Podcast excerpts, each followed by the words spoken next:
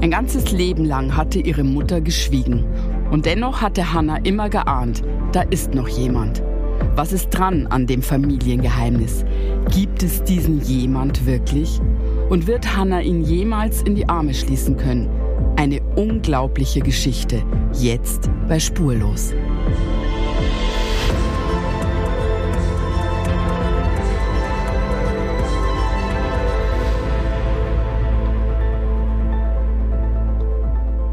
Na, mein Sonnenschein. Hallo Julia. Hallo.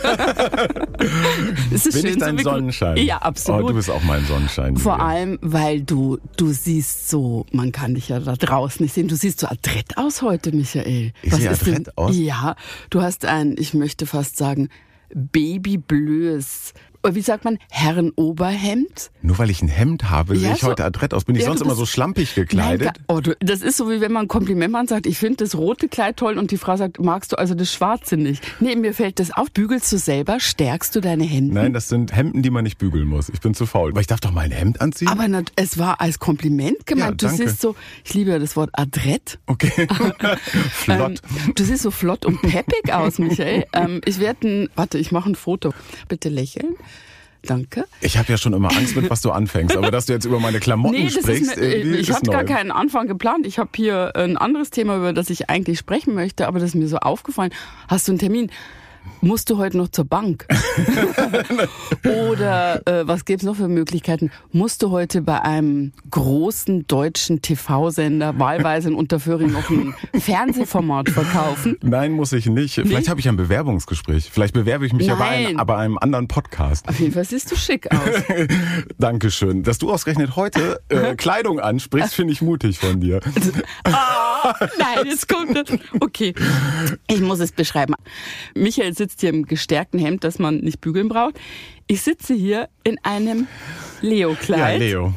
Michael hasst es komplett, wenn ich Leo-Sachen anhabe. Vor ich allem weiß im nicht Fernsehen. warum. Es gibt ganze Folgen, da trägst du Leo. Ich kann mich, ich kann mich an eine legendäre Folge erinnern, die hat das auch ausgelöst. Da hattest du ein, äh, ich kann, äh, ein, ein lila Leo-Unterteil an. Da Ja. gab es einen beigen Leo-Mantel oben drüber. Und dann hattest du noch so ein Tuch, was auch so Applikation hatte. Oh, das war komplett noch. in Michael, Leo. Michael, Das, du verstehst Leo nicht. Frauen verstehen Leo. Du verstehst Nee, Leo nicht. nicht. Du bist einfach kein Fashionista. Das muss Nee. man mal zugeben. das, äh, nö, das äh, geht mir ein bisschen. Leo ist einfach, das ist so eine gewisse Ironie. Ich glaube, du denkst da so an Reeperbahn 70er Jahre oder irgendwie sowas. Ja, es ist nicht meins. Ja, genau.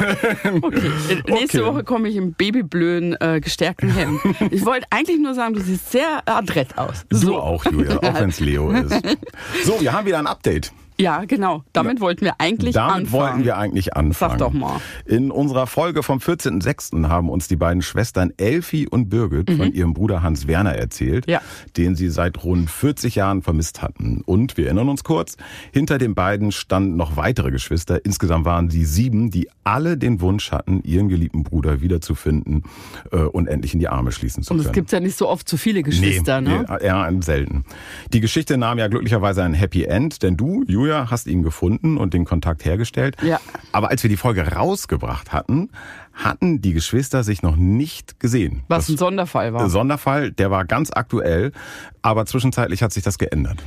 Ja, zu dem Zeitpunkt war eben das Wiedersehen ja noch gar nicht möglich, aber jetzt sind ein paar Wochen vergangen und Elfi, die sowieso mit uns in Kontakt ist, hat uns erzählt, dass Hans Werner sie jetzt besucht hat. Ja.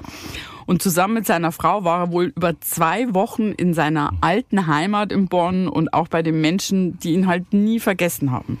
Und Elfi hat berichtet, wie schön und vertraut alles war, als sie ihren Bruder endlich wieder in die Arme schließen konnte. Und wir haben auch ganz tolle Fotos von den Geschwistern. Ähm, weiß nicht, können wir die, dürfen wir die zeigen? Müssen wir mal gucken. Dann würde ich die auf vielleicht posten Instagram äh, posten. Weißt du, so kriegt man Instagram-Follower. Ich, ich locke euch mit äh, Fotos von Michael im hellblauen Hemd, ein Selfie im Leo-Look und ähm, tollen auf Familienfotos. Mal. Auf jeden Fall hat Elfi uns, ähm, die war ganz begeistert, erzählt, dass sie ganz viel über die Kindheit gesprochen haben, in alten äh, Familienalben geblättert haben und haben Erinnerungen aufleben lassen, kann man sagen, und haben sich auch ganz fest versprochen und ich glaube, es wird auch so bleiben, dass sie sich nicht mehr aus den Augen verlieren. Ja, Elfi hat eine riesige Familie jetzt, noch größer als vorher und eine sehr dramatische und tragische Familiengeschichte haben die ja alle zusammen. Mhm. Ähm, aber damit gehen ja alle ganz offen um in dieser Familie. In unserem heutigen Fall geht es auch um eine Familie, aber ja, in dieser Familie wird etwas verborgen. Es geht also um das ganz große Thema Familiengeheimnisse. Das sind sehr oft große Lebenslügen, an denen Familien ja zerbrechen können. Ja, bei Bitte melde dich taucht das immer wieder auf. Familiengeheimnisse sind immer eine große Belastung, nachvollziehbarerweise für alle Beteiligten mhm. in der Familie. Und ein Familiengeheimnis zu hüten, ist ja auch immer ein, ein kleiner oder je nachdem auch sehr großer Verrat an seinen Liebsten. Es kann aber auch beschützend gemeint sein. Also manchmal wird ja auch etwas verschwiegen, um irgendjemand vor irgendetwas zu bewahren. Ja, aber in der Konsequenz hat es doch oft, egal wie die Motivation war, was Zerstörerisches. Also zumindest haben, das stimmt, die, die es hüten, nicht immer was Schlechtes im Sinn. Ganz oft ist Unehrlichkeit dann doch toxisch. Ja, und das werden wir in unserer heutigen Geschichte auch sehen und verfolgen können. Es geht um eine Frau, die schon als Kind spürt, dass irgendetwas in ihrer Familie überhaupt nicht stimmt und die heute eine verzweifelte Frau ist, weil sie nicht weiß, was dran ist an ihrem Familiengeheimnis. Sie kann nicht erkennen, wer etwas weiß oder etwas wusste, wer gelogen hat und wann und wem sie vertrauen konnte und wem sie nicht vertrauen konnte. In unserem heutigen Fall geht es also um ein Geheimnis und um die Suche nach einem Menschen, von dem niemand genau weiß, ob es ihn überhaupt gibt. Nur eine Person hätte darüber Auskunft geben können, aber diese Person hat alle Informationen mit ins Grab genommen. Es ist der 2. Juli 1990. In einer kleinen Stadt westlich von München steht Hanna aufgelöst in dem Wohnzimmer ihrer Mutter. Tausend Gedanken schießen ihr durch den Kopf. Es ist wie ein Feuerwerk an Gefühlen. Alle Gefühle gleichzeitig. Erleichterung, Schock, Wut, Sehnsucht. Hannas Mutter steht vor ihrem großen schwarzen Stubenschrank. Es ist der Schrank, an den Hanna so viele schlimme Erinnerungen hat. Zu den Gefühlen kommt ein weiteres hinzu. Traurigkeit. Äußerlich ist Hannah wie erstarrt, zeigt keine Regung. Sie ist unfähig, sich zu bewegen, aber in ihrem Inneren dreht sich alles schneller und schneller. Ich verstehe, dass du wütend bist, sagt Erna, Hannas Mutter, und zieht ruckartig die Hände vor ihr Gesicht, als würde sie sich schützen wollen, als würde sie erwarten, dass Hannah sie schlägt. Vor wenigen Minuten hatte Erna ihrer Tochter etwas gestanden, ein Familiengeheimnis offenbart. Ein Geheimnis, eine Lüge, die für Hannah alles ändert. Sie könnte wütend sein, ja. Hannah hätte vermutlich jedes Recht dazu, aber sie ist es nicht. Gar nicht. Nein, es ist ein anderes Gefühl, das in ihr langsam Überhand gewinnt. Freude. Alles verbindet sich in diesem einen Moment zu einer Wahrheit. Und Hannah spürt, ihr sehnlichster Wunsch ist gerade in Erfüllung gegangen. Plötzlich streckt Hannah ihre Arme aus. Erna zuckt zusammen, aus Angst geschlagen zu werden. Aber Hannah möchte sie nicht schlagen. Sie möchte ihre Mutter umarmen. Erna weicht aus, geht einen Schritt zurück und schaut ungläubig zu ihrer Tochter. Du verzeihst mir? sagt sie zögerlich. Du verzeihst mir das? Ich könnte meiner Mutter das niemals verzeihen, fährt sie fort. Hannah antwortet nicht. Sie lächelt nur. Dieser Moment am Nachmittag des 2. Juli 1990 ist für Hannah ein Augenblick der Wahrheit. Ein Moment, den sie niemals vergessen wird. Und es ist der Beginn einer schwierigen Suche. Der Suche nach einem Phantom.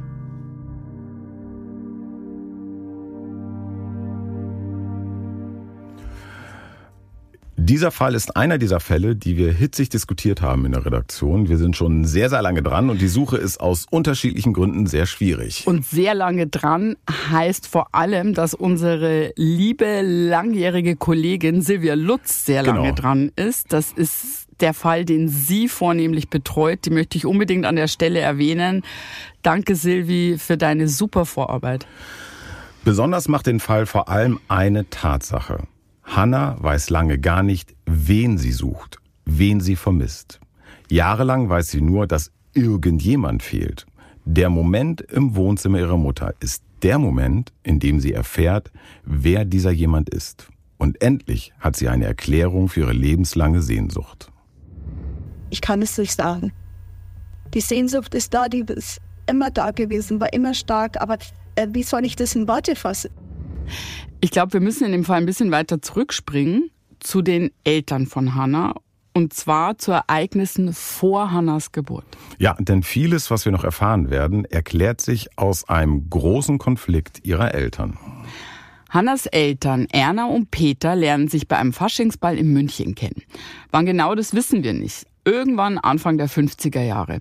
Peter ist sehr viel jünger als Erna, um genau zu sein, zwölf Jahre jünger.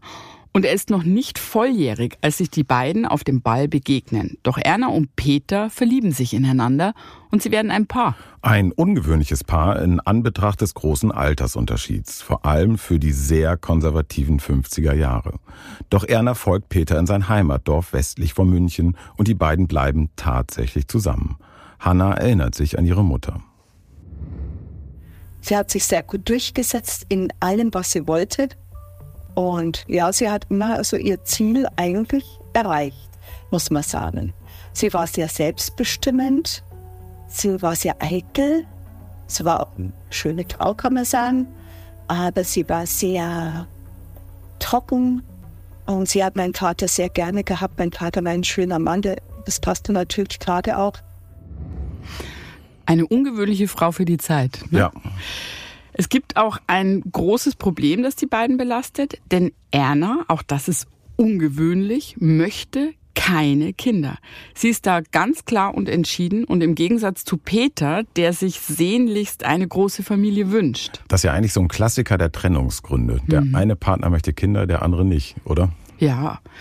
Ich glaube, da muss man wirklich sehr klar sein und auch klar formulieren in dem, was man will, sonst kann das ähm, auf einen wahnsinnig großen Lebenskonflikt hinauslaufen. Hm. Obwohl sie keine Kinder will, wird Erna 1953 trotzdem schwanger. Sie ist noch nicht mit Peter verheiratet, denn der ist immer noch nicht volljährig. Peter ist überglücklich über die Neuigkeit, aber Hannah weiß, dass Peter damals eine seltsame Forderung an Erna stellt. Also er hat sich gefreut, Vater zu werden, obwohl er noch sehr jung war. Meine Mutter hat mir erzählt, äh, dass sie meinem Vater nicht ohne Kind unter die Augen kriegen dürfte. Wenn sie empfunden hat, also sie darf das auf keinen Fall weggeben, sondern sie soll mit dem Kind nach Hause kommen und dass er sich freuen kann, dass das Kind da ist. Wenn ein Mann zu seiner hochschwangeren mhm. Frau sagt, komm mir nicht ohne das Kind nach Hause oder beziehungsweise tritt mir nicht ohne das Kind unter die Augen, dann weiß der wahrscheinlich ganz genau, mhm. dass das im Bereich des Möglichen wäre. Ja, wahrscheinlich Krass. hat Erna im Vorfeld schon ganz klar gesagt, dass sie kein Kind haben will und jetzt ist sie schwanger. Nur um es erwähnt zu haben, wir erzählen die Geschichte nach, wir werten natürlich diese Entscheidung oder Haltung von Erna gar nicht. Also es liegt uns völlig fern.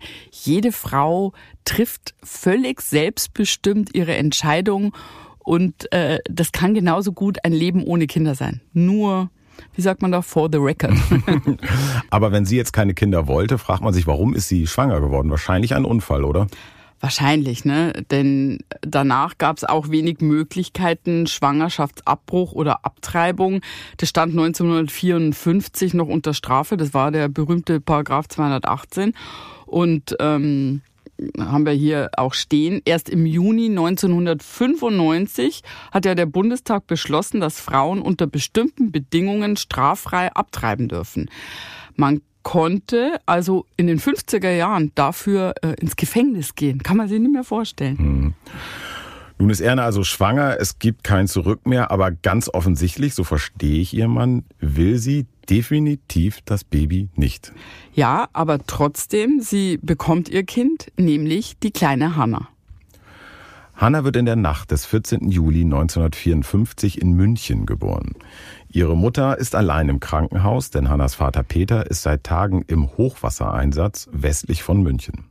Tagelang hat es geregnet. Die Donau und der Inn sind weit über die Ufer getreten. Das Hochwasser vom Juli 1954 gilt heute als einer der größten Naturkatastrophen des 20. Jahrhunderts in Bayern.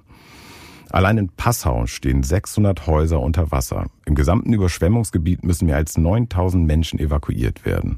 Überall entlang der Flüsse brechen Dämme und ganze Dörfer werden von der Außenwelt abgeschnitten.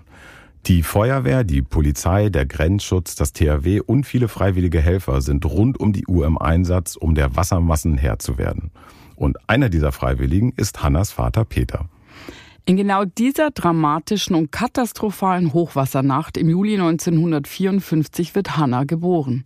Ihre Mutter Erna lebt ja seit einigen Jahren mit ihrem Partner Peter im Münchner Umland. Aber an diesem Tag ist Erna in der bayerischen Hauptstadt. Der Grund? Ihre Eltern sind gerade in München angekommen. Sie haben ihre Heimatstadt Rostock in der DDR verlassen und wollen nun in Bayern ein neues Leben beginnen. Die hochschwangere Erna nimmt ihre Eltern in München in Empfang. Und dort ist dann die Fruchtblase geplatzt in München. Und so ist die Geburt eingeleitet worden. Bei Hanna ist es also Zufall, dass sie in München geboren wurde. Ähm, ich weiß, Julia, deine Geburt war ja hinsichtlich des Geburtsortes oh absolut du kein Zufall. Möchtest du die Geschichte mit uns teilen? Ja, ihr merkt es, wir kennen uns 300 Jahre. Er kennt die Geschichte meiner Geburt. Ach, ich höre sie gerne nochmal. Ja, aber ganz kurz. Meine Eltern sind aus Köln irgendwann nach Bayern gezogen, weil mein Vater sich da selbstständig gemacht hat. Und meine Mutter ist Urkölnerin. Also ich muss dazu sagen, ich liebe meine bayerische Heimat, wo ich aufgewachsen bin. Aber meine Mama wollte damals unbedingt, dass in meinem Pass Kölle steht und nicht Bayerischer Wald. Und deswegen ist sie im VW Käfer hochschwanger, äh, kurz vor der Geburt nach Köln gefahren, hat mich mal eben zur Welt gebracht und ist drei, vier Tage später alleine mit mir hinten im VW Käfer wieder nach Bayern gefahren. Und deswegen bin ich im Severinsklösterchen in Köln geboren. so. Du bist eine Urkölnerin mit bayerischen Akzenten. Genau so ist es. Hanna wird also in einer Nacht im Jahr 1954 geboren, in der ihre Heimat Bayern von einer schweren Katastrophe heimgesucht wird. Es regnet und stürmt noch immer, als sie gegen Mitternacht zur Welt kommt. Nicht wie geplant in ihrem kleinen Heimatdorf, wo jeder jeden kennt, sondern in einem großen, anonymen Krankenhaus in München. Erna kehrt wenige Tage später in ihren kleinen Wohnort westlich von München zurück. Und Peters Sorge war unbegründet. Erna trägt die kleine Hanna im Arm, als sie am Bahnhof aussteigt. Aber mit nach Hause nimmt sie ihr Baby nicht. Meine Mutter hat äh, nach der Entbindung ist nicht mehr in unsere damalige Heimatstadt gefahren und hat mich so gleich in Säuglingsheim abgegeben, denn äh, sie wollte keine Kinderscheiße putzen und sie hatte auch keine Babysachen, keine Windeln und keine Strampler. Sowas hatte sie nicht. Ja, sie gibt ihr Neugeborenes direkt ins Heim. Herzlos, oder? Es ist für mich erstmal natürlich emotional überhaupt nicht nachvollziehbar. Ich kann mir das überhaupt nicht vorstellen. Trotzdem muss man andererseits vielleicht respektieren, wenn jemand von sich selber auch weiß, ich werde dieses Kind nicht lieben können und ich möchte kein Kind, dann kann es vielleicht die richtige Entscheidung sein, aber es fällt mir sehr schwer, das auszusprechen. Aber das hört man ja auch durch. Sie hat ja auch nicht vorgesorgt. Sie hatte das auch nie vor. Sie hatte keine Sachen, also sie hatte nicht vor, ihr Kind mit nach Hause zu nehmen. Das war auch an der Stelle planvolles Handeln, dass sie das ins Heim geben mhm. wollte, sonst wären ja Windeln und Strampler und so da gewesen. Das ja. wusste sie also vorher. Sie hat das Heim sicher vorher schon ähm, ausgesucht. Welche Rolle Hannas Vater Peter in dieser Zeit spielt, weiß Hanna nicht. Aber offensichtlich ist aus seiner Familie niemand bereit, die kleine Hanna bei sich aufzunehmen. Ich kann mir jetzt vorstellen, wenn ich es jetzt erstmal so einordne von außen, der war ja wesentlich jünger ja. und sie scheint da absolut den Ton angegeben mhm. zu haben und hat ihre Entscheidung durchgezogen. So wirkt es auf mich. Ja, es ist eigentlich auch ungewöhnlich. Normalerweise will ja auch der Jüngere vielleicht noch kein Kind haben, gerade ja. wenn er ja noch minderjährig war, als sie sich kennengelernt haben. Stimmt. Das ist eigentlich verkehrt rum so ein bisschen. Mhm. Eine Dauerlösung kann das Heim aber auch nicht sein, denn die Möglichkeit, das kleine Mädchen dort unterzubringen, ist zeitlich begrenzt. Ja, ich war im Heim und äh, dann äh, hieß es, ich kann in dem Heim bleiben, solange ich noch so liege und nicht mobil bin. Sobald dann anfängt, mobil zu werden, vielleicht zu klettern oder zu krabbeln oder zu, äh, sich äh, stärker zu bewegen oder dann ähm, hieß es entweder zur Adoption weggeben, also adoptieren lassen oder abholen. Hanna wird mobil. Als sie ein Jahr alt ist, muss sie das Heim verlassen. Anscheinend ist Hannas Vater Peter immer noch strikt gegen eine Freigabe zur Adoption, denn Hanna wird im Mai 1955 abgeholt. Aber es ist nicht die Mutter, die im Flur des Heims auf die Übergabe des Babys wartet. Es ist Hannas Großvater, der Vater ihrer Mutter Erna, der sich nun gemeinsam mit seiner Frau um die kleine Hanna kümmert. Hanna zieht in die Wohnung der Großeltern. Der Großeltern, die erst wenige Tage vor ihrer Geburt aus der DDR nach München gekommen waren. Nun leben also die Großeltern Erna und die kleine Hanna zusammen in einer Wohnung in Peters Heimatort. Hanna erinnert sich heute noch sehr gut an die Wohnung, in der sie aufwächst. Ein Schlafzimmer, das ich mit meiner Mutter geteilt hatte. Da war ein Kinderbett drin mit Gitterstäben, also ein Säuglingsbett. Und das hatte ich fast bis zum 90. Lebensjahr. Und noch etwas gibt es in der Wohnung. Hannah erinnert sich bis heute daran. Und es war da ein Wandschrank und sie öffnete den und sagte, ach, das ist ja schön, da haben wir ein Verlies. Mich da hineinsperren, wenn ich unartig war. Und ich war sehr häufig unartig in den Augen meiner Mutter. Hanna hat uns berichtet, dass sie sehr, sehr oft von ihrer Mutter in diesem ja, Verlies eingesperrt wurde und sie hatte Todesängste hm, als da Kind. Das Heim vielleicht doch die bessere Option gewesen. Also man stellt sich oft die Frage oder meint häufig, es ist natürlich besser, wenn ein Kind bei der Familie ja. aufwächst, aber wenn es dann so ist. Das meinte ich eben, weißt du, wenn du von dir selber ja weißt, ich kann das nicht und ich will das nicht, finde ich das richtig, dann auch zu sagen, da sollen sich dann Menschen um mein Kind kümmern, wo das Kind besser aufgehoben ist. Hm. Die Großeltern scheinen allerdings sehr nett gewesen zu sein. So hat Hanna es uns erzählt.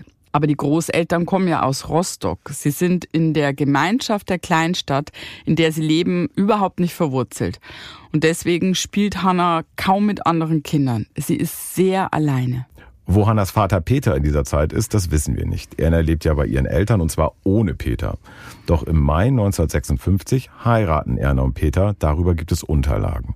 Und offensichtlich sind die beiden tatsächlich noch ein Paar, denn etwa einen Monat nach der Hochzeit kommt das zweite gemeinsame Kind zur Welt. Hannas kleiner Bruder Reinhold. Auch Reinhold wird sofort nach der Geburt in dem Säuglingsheim untergebracht, in dem schon Hanna ihr erstes Lebensjahr verbrachte.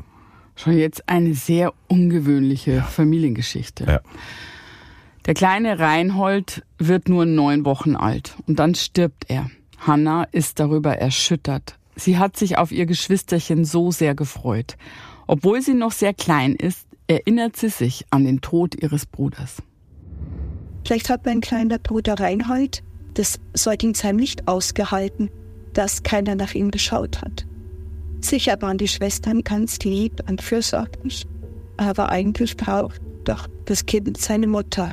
Immer wenn ich traurig war, habe ich in den Himmel raufgeschaut und habe meinen kleinen Bruder Reinhold in einem Stern gesehen. Hanna hat Reinholds Tod nie überwunden, hat sie uns gesagt, und das spürt man ja auch deutlich. Sie hat ab diesem Zeitpunkt immer Sehnsucht nach ihrem Bruder. Nach Reinholds Tod bricht Hannas Großmutter zusammen. Sie ist erschüttert und erholt sich von dem Verlust ihres Enkels nie wieder. Meine Oma war extrem traurig und rief immer, also wie irre. Sie war eigentlich dann schon wie irre. Äh, sie rief auf Plattdeutsch. Sie sprach mehr Plattdeutsch, mein Großvater und meine Oma. Und sie rief dann immer, hol den Jungen zurück, hol den Jungen zurück. Und dann hieß es, ja, äh, welcher Junge, der ist tot. Und äh, sicher jemand weiß ja, in dem Alter, gestorben ist gestorben. Und dann halt, ruft sie dann immer, hol den Jungen zurück. Und ich dürfte gar nicht mehr so in die Nähe meiner Oma, weil sie dann immer furchtbar geweint hat. Also die Oma beruhigt sich sehr lange nicht und ruft immer wieder, bring den Jungen zurück. Wen meint sie? Stimmt, an dieser Stelle kann man schon vermuten, vielleicht ist Reinhold gar nicht gestorben. Mhm. Vielleicht ist er adoptiert worden und die Oma ruft deshalb, bring den Jungen zurück, weil er bei einer anderen Familie ist. Wir fangen jetzt schon an mit Mutmaßungen, denn wir wissen ja, was noch kommt. Hier können wir nur Vermutungen anstellen und Rückschlüsse ziehen. Oder ist es jetzt schon zu spekulativ? Ist es einfach ein Zufall? Finde ich nicht. Mhm. An dem Punkt in der Geschichte ist ja jetzt noch vieles unklar und von dem Familiengeheimnis gibt es auch noch keine Spur. Aber wir werden später sehen, dass die Ereignisse durchaus einen Zusammenhang ergeben. Genau, das können wir auch schon sagen. Das Familiengeheimnis ist bis heute nicht ganz gelöst. Richtig. Und darum auch diese Diskussionen bei uns in der Redaktion. Und darum brauchen wir nachher auch nochmal eure Schwarmintelligenz, mhm. eure Intuition da draußen. Hanna wächst heran. Sie ist ein tieftrauriges, einsames Mädchen, das wenig Freunde hat. Sie ist eine recht gute Schülerin, aber ihre Tage sind geprägt von Angst. Selbst wenn sich Erna eine Weile ruhig verhält, Hanna weiß, dass es ganz plötzlich wieder heißen kann, ab ins Verlies ab in den dunklen großen Schrank im Wohnzimmer, ab in das unbeschreibliche Grauen, das Hanna dort immer verspürt. Hannas Vater Peter ist nach wie vor abwesend. Er meldet sich selten. Die Ehe von Hannas Eltern wird schließlich am 5. November 1958 geschieden. Eines Tages schlägt Erna ihrer Tochter vor, ins Kino zu gehen. Die beiden wollen sich das doppelte Lottchen von Erich Kästner ansehen. Die berühmte Geschichte der beiden Zwillinge, die von ihren Eltern getrennt werden und nichts voneinander wissen. Bis sie sich zufällig in einem Ferienlager treffen. Hannah sitzt im Kino und der Film gefällt ihr überhaupt nicht.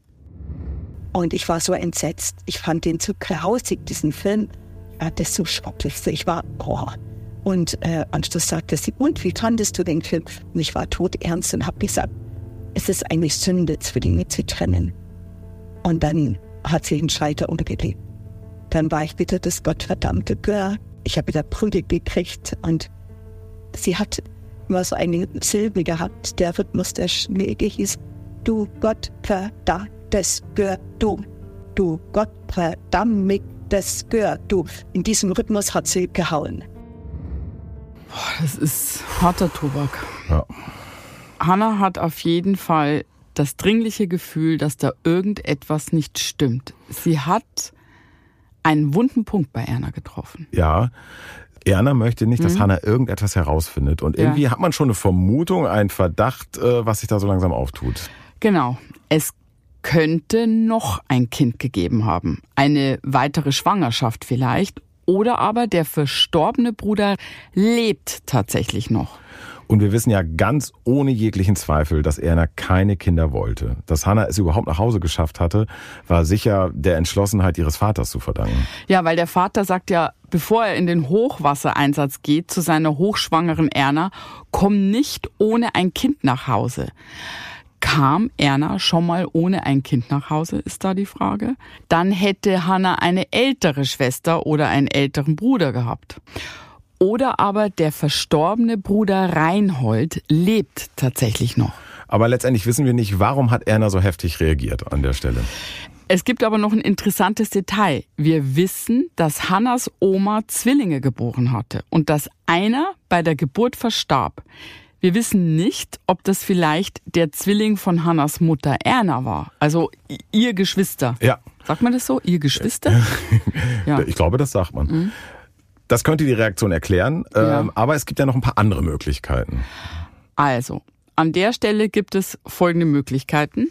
Erstens, entweder es gibt ein älteres Kind oder sogar zwei, denn vielleicht hat Erna vor Hannah Zwillinge geboren. Mhm, stimmt.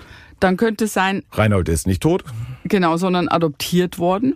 Oder ja, Reinhold hat einen Zwilling. Oder es gibt noch eine vierte Möglichkeit aber dazu später mehr. Hm. Wir halten fest, Zwillinge ist ein Thema, das uns immer wieder begegnet in diesem Fall. Und es ist ein Thema, das auch in Hannas Leben immer wieder eine Rolle spielt. Sie erinnert sich zum Beispiel an eine merkwürdige Situation, als ihre Mutter eines Tages von einem Ereignis in der Schule berichtet. Und sie kam dann ab an der Arbeit und dann sagt, Mutti, Mutti, stell dir vor, wir haben, ich habe Zwillinge in der Klasse. Oh, also das würde ich auch gerne haben wollen. Und dann wurde sie ganz ernsthaft. Wer hat dir das erzählt? Und dann habe ich gesagt, warum? Wenn ich selber spüre, dass ich auch gerne Zwilling wäre, das muss mir doch niemand erzählen, das denke ich doch selbst, ja. Und also da fing das an, wo ich dann schon mal gedacht habe, irgendwas ist komisch.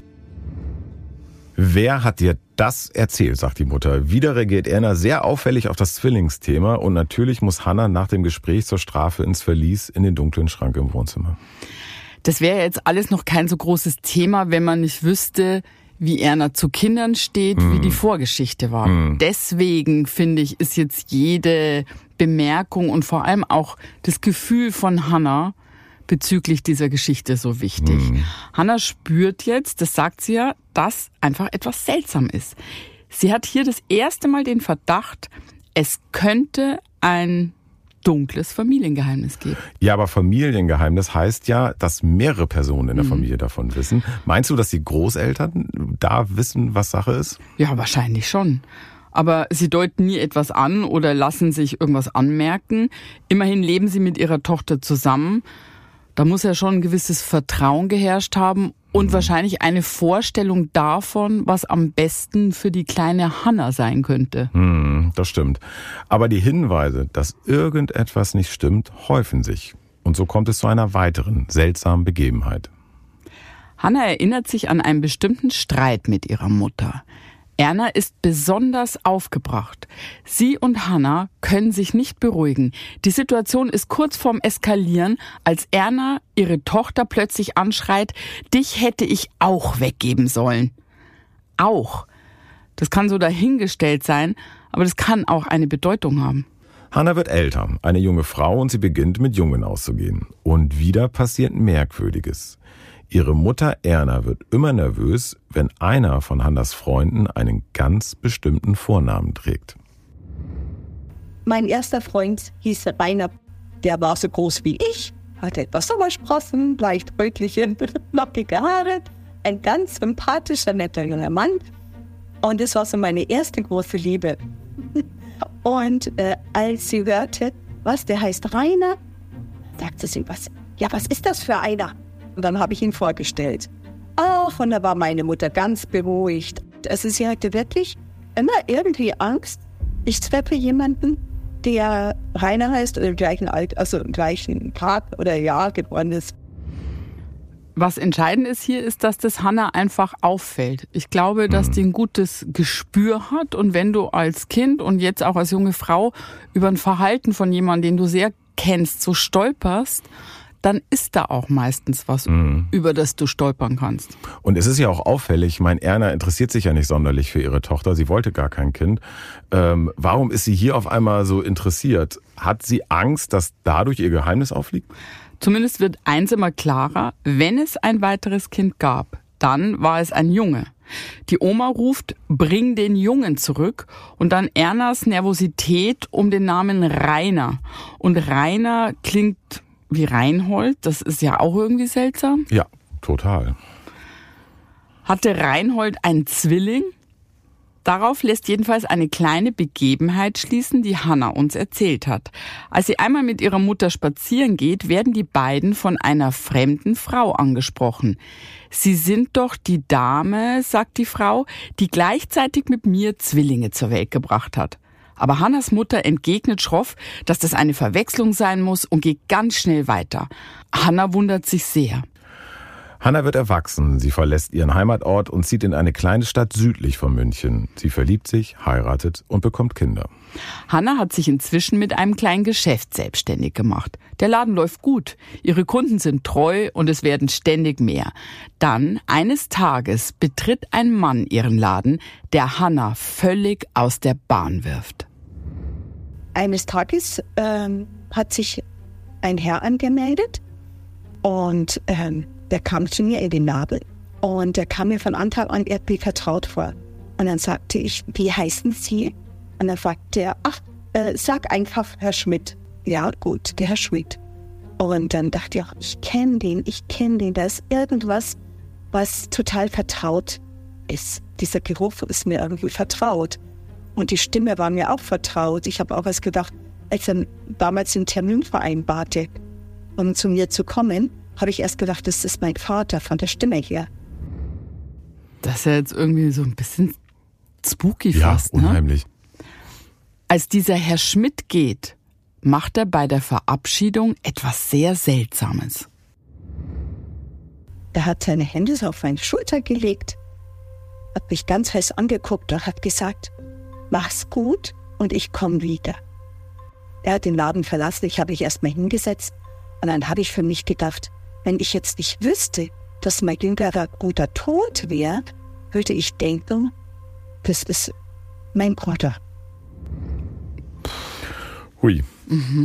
Das, also das würde ja total bestätigen, was wir schon in Betracht gezogen hatten. Ja. Reinhold ist gar nicht gestorben oder er hat, wie gesagt, einen Zwilling, äh, der noch lebt. Oder es war halt wirklich der ältere Bruder. Also das Kind, das Erna weggegeben haben könnte und weshalb ihr Mann Peter so besorgt war und gesagt hat, komm mir nicht ohne das Kind nach Hause. So nach Motto, diesmal. Diesmal. Auf jeden Fall ist Hanna nach diesem merkwürdigen Treffen total aufgewühlt. Irgendwas hat dieser Herr Schmidt ausgelöst bei ihr. Hanna kann sich gar nicht mehr beruhigen. Da meldet sich plötzlich ihre Mutter.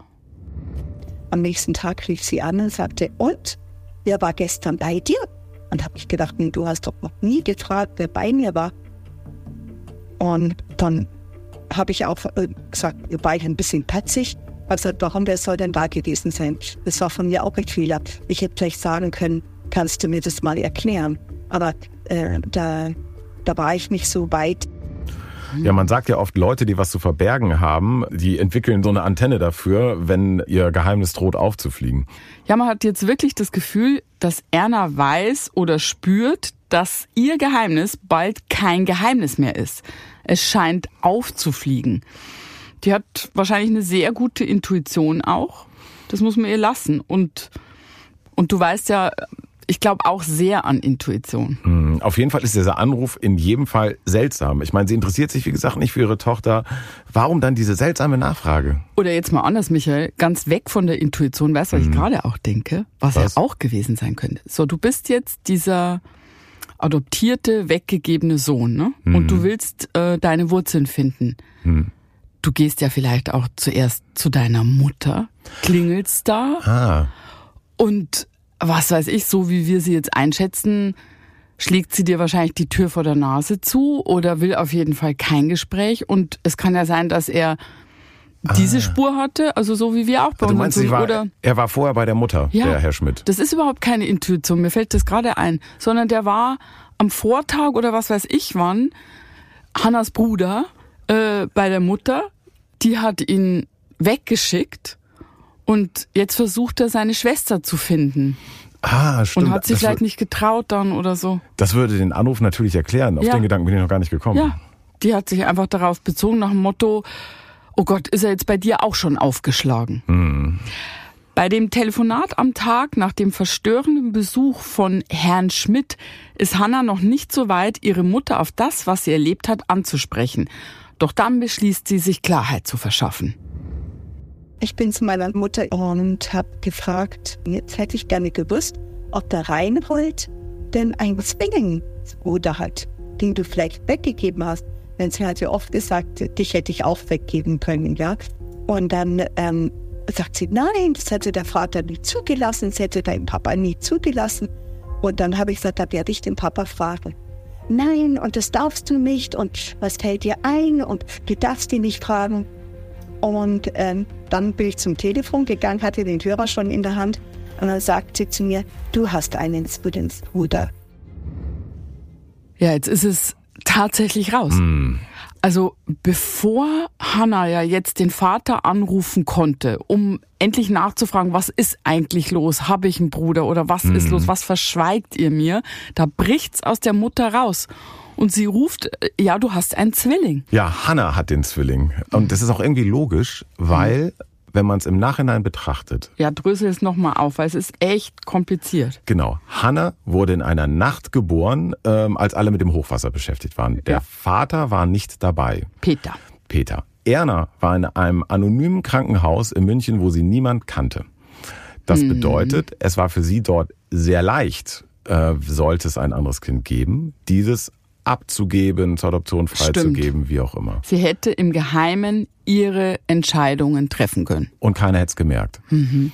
Bei Reinhold später, da wissen wir nicht ganz genau, wie die Umstände waren, aber unseres Wissens nach war der Vater dabei. Und Reinhold ist das verstorbene Kind. Das verstorbene Kind. Und da wäre es schwieriger gewesen, hätte Reinhold ein Zwilling gehabt. Mhm. Ähm, es war in dem Krankenhaus im Nähe des Dorfes, der Stimmt. Vater war dabei. Total es wäre sehr logisch. viel schwieriger gewesen, hm. diesen Zwilling abzugeben. Also es passt zusammen. Total. Und ja auch passt die Zeit. Denn heute wüsste man ab Woche, ich weiß es nicht genau, aber ganz früh in der Schwangerschaft schon per Ultraschall, dass da Zwillinge mhm. kommen.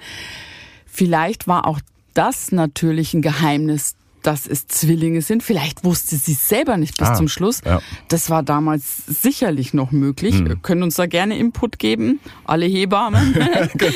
Aber das würde halt auch passen. Ja. Weißt du, der geheime Zwilling. Ja.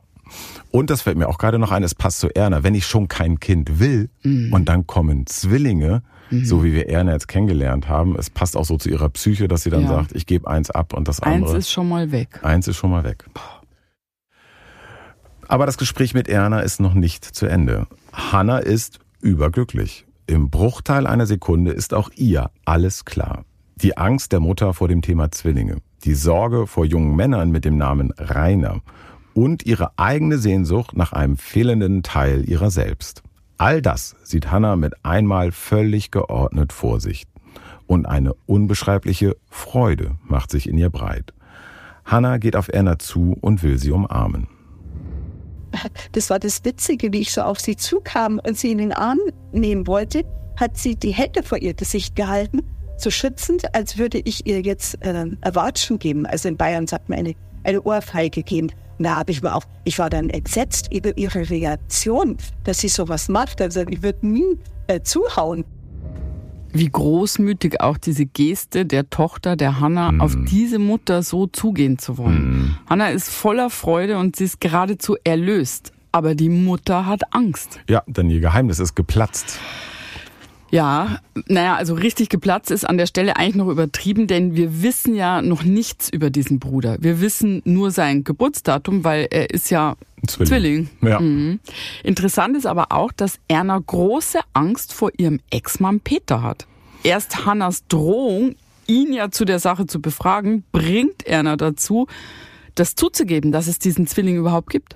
Das ist merkwürdig. Warum hat sie so eine Angst? Ich meine, die sind seit Jahren geschieden. Der lebt auch gar nicht mehr in Bayern, der lebt äh, mittlerweile in Nordrhein-Westfalen. Hat er was gegen sie in der Hand? Hm. Springen wir nochmal zurück zu dem Gespräch zwischen Hanna und ihrer Mutter Erna. Erna hat gerade gesagt, du hast einen Zwilling.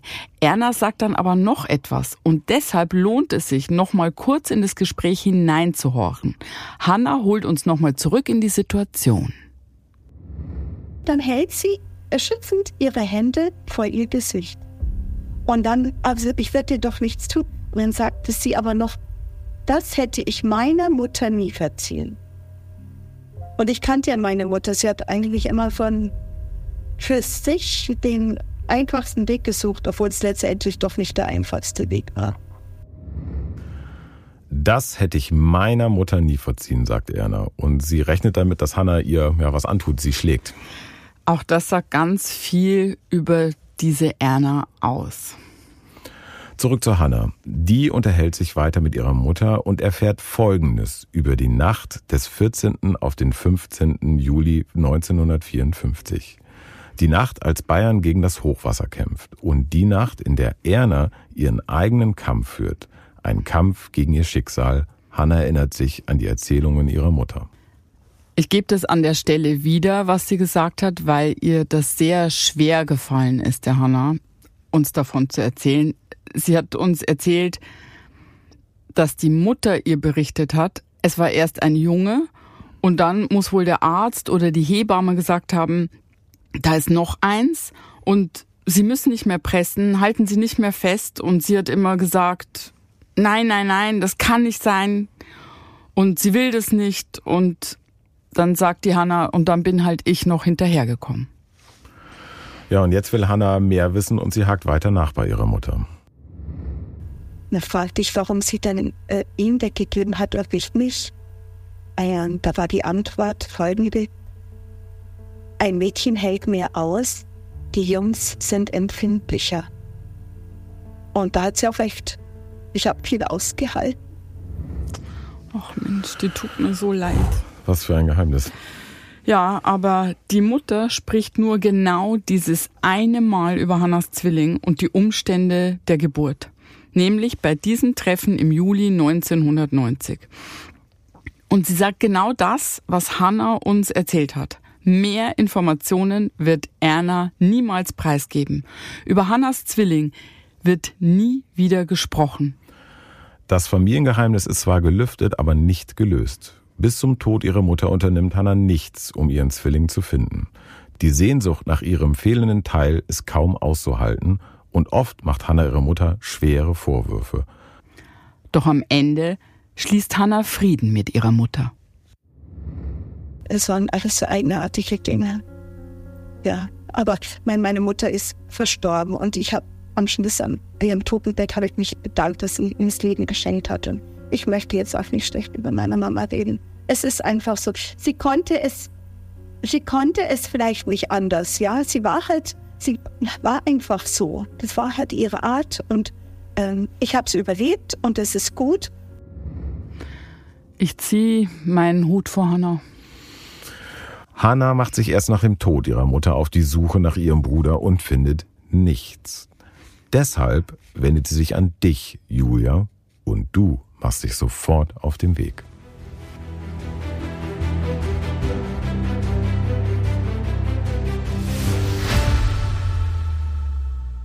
Wir beginnen mit unserer Suche in München und fragen im Standesamt nach.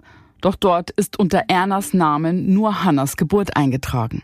Laut den Akten hat Erna am 14. Juli 1954 nur ein Kind zur Welt gebracht, nämlich Hanna. Was hat das zu bedeuten? Anschließend wenden wir uns an das Krankenhaus, in dem Hanna laut der Angaben ihrer Mutter geboren wurde.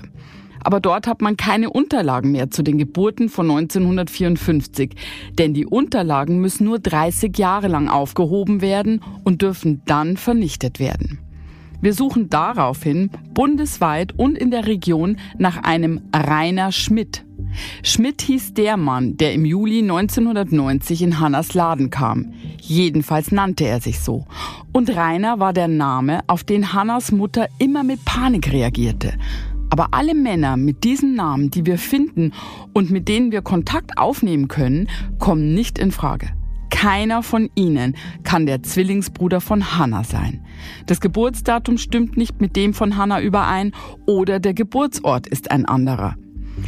Wir fragen dabei von Anfang an zur Sicherheit nach zwei Geburtsdaten, denn wir wissen, dass Hannah in der Nacht vom 14. auf den 15. Juli 1954 zur Welt kam und zwar kurz vor Mitternacht. Obwohl der Junge laut der Erzählung von Erna zuerst geboren wurde, schließen wir trotzdem nicht aus, dass er vielleicht doch nach 0 Uhr zur Welt kam und deshalb ein anderes Geburtsdatum haben könnte als Hannah, nämlich den 15. Juli. Aber es findet sich trotzdem niemand, auf den diese Angaben passen könnten. Erst vor einigen Tagen haben wir wieder von einem der zahlreichen Rainer Schmidt, die wir angeschrieben hatten, eine E-Mail bekommen mit der Information, dass auch er nicht der Gesuchte ist. Bis heute ist das Familiengeheimnis zwar gelöst, der gesuchte Bruder jedoch nicht gefunden. Erna lebt nicht mehr. Sie ist die Einzige, die noch Hinweise zur Suche hätte geben können. Doch die Informationen, die sie hatte, nahm sie mit ins Grab.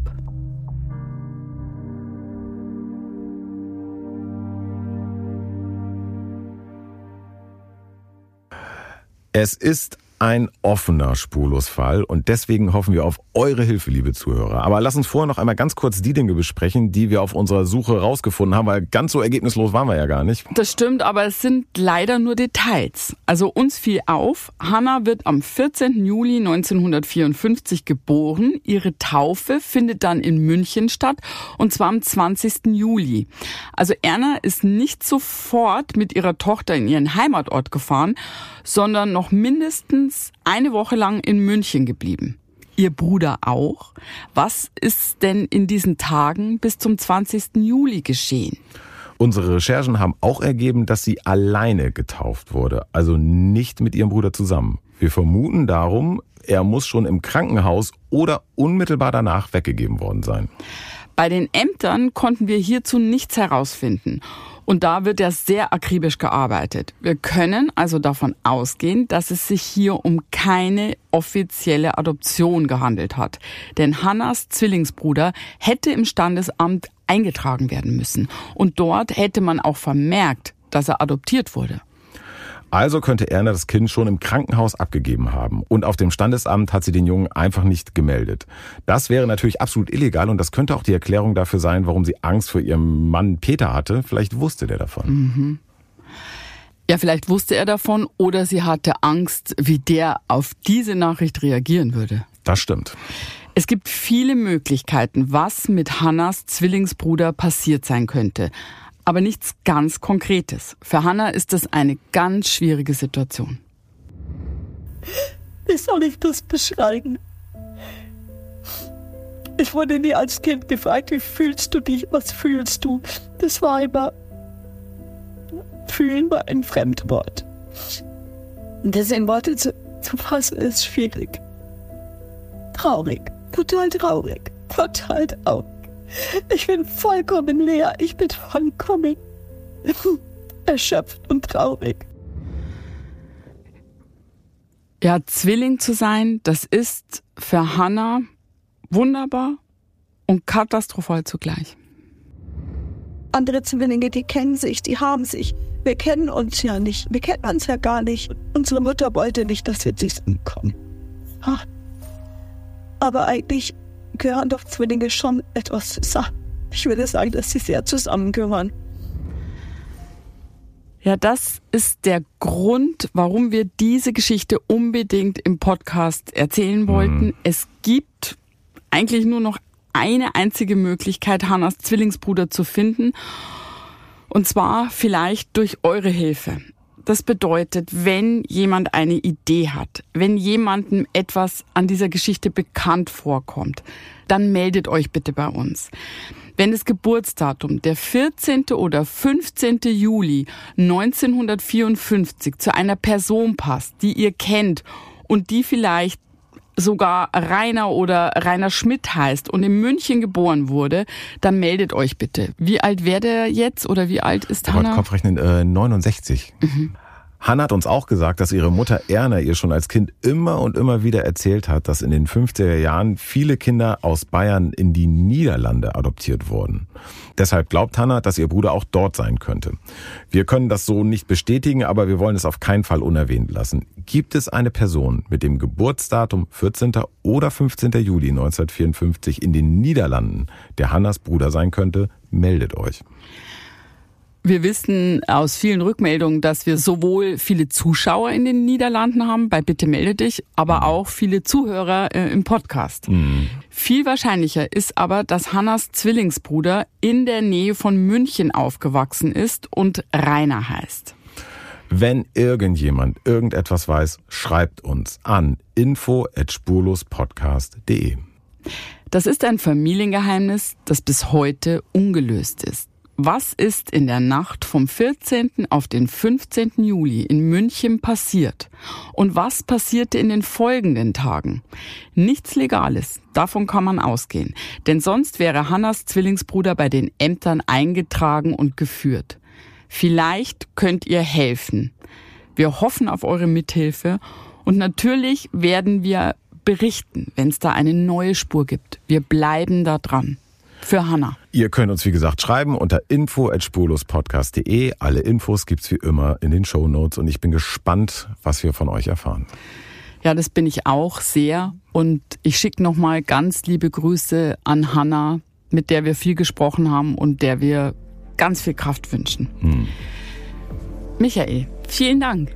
Jura, ich danke dir. Wieder ein spannender Fall. Ich danke euch fürs Zuhören. Bis ganz bald und passt aufeinander auf.